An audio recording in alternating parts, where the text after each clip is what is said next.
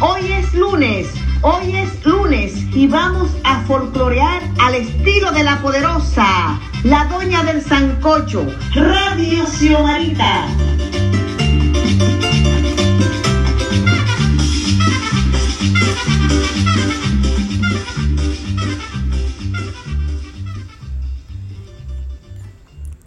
Hoy es lunes y tengo una depresión folclórica.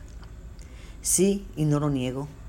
Cada vez que observo en las redes sociales las integrantes de los grupos folclóricos con la vestimenta de dos piezas, donde la blusa muestra los hombros como si fuéramos bailadoras de cumbia, me deprimo, bastante, me deprimo muchísimo.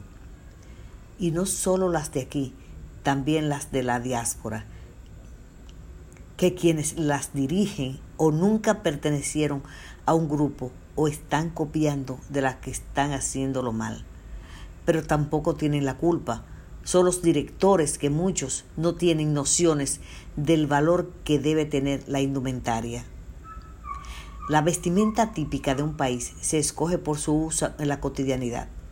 Por ejemplo, si el lugar es frío, la vestimenta debe ser con abrigo, estola o poncho.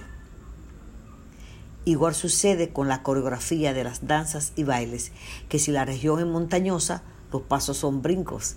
Si son de origen hispánico, la coreografía es circular. Si son de origen africano, las parejas bailan sueltas de las manos. Y hay sustitución de parejas. Esto es solo para que observen que no debe existir improvisación. He escrito que la vestimenta más idónea para nuestras danzas y bailes debería ser el diseño del vestido camisero, que es el que utilizan las mujeres que ofrecen promesas y el que he visto desde temprana edad a las campesinas con mangas y cuello, nunca dejando ver los hombros. Cada vez que veo que para hacer crossover con un baile de influencia hispánica hay que confeccionar una vestimenta parecida a la del flamenco y o sevillana, con lunares y abanicando para buscar la aceptación, lo que me da es vergüenza. Pero como lo importante es verse bonito, los que deben notar esas deficiencias culturales no opinan, porque el folclore en mi país no tiene importancia. Y lo peor, todo se ha convertido en artesanal, desconociendo que lo artesanal debe ser un sello de identidad. Ayer domingo se celebró el Día Mundial del Folclor, 22 de agosto. ¿Por qué se celebró el Día Mundial del Folclor?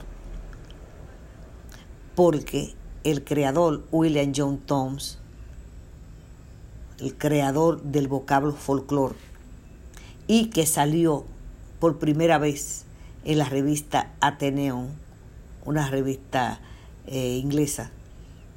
Y imagínense, se cogió ese día. ¿Por qué? Porque lo, el medio de comunicación que permanece en el tiempo es el medio escrito y salió en una revista londinense. Igual aquí, en nuestro país, el Día Nacional del Folclor, el 10 de febrero, también porque salió en el año 1884 por primera vez el vocablo en un medio de comunicación, en un periódico, el eco del pueblo. Así que ya ustedes saben, eh, nos veremos el próximo lunes, nos veremos si Dios quiere, si Dios lo permite.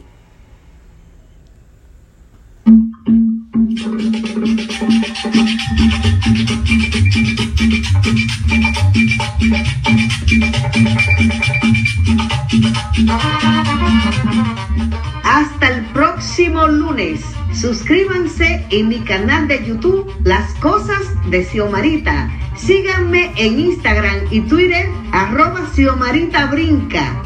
Para los locutores esta cumbia va, para los locutores esta cumbia va. Aquí los estudiantes la van a bailar, aquí los estudiantes la van a bailar. Síganme en mi portal folclordominicano.com, que es lo mismo que xiomarita.com, para que se enteren sobre las costumbres y tradiciones de nuestro país, República Dominicana y del mundo. La doña del Sancocho, la embajadora del folclor dominicano, Radio Xiomarita.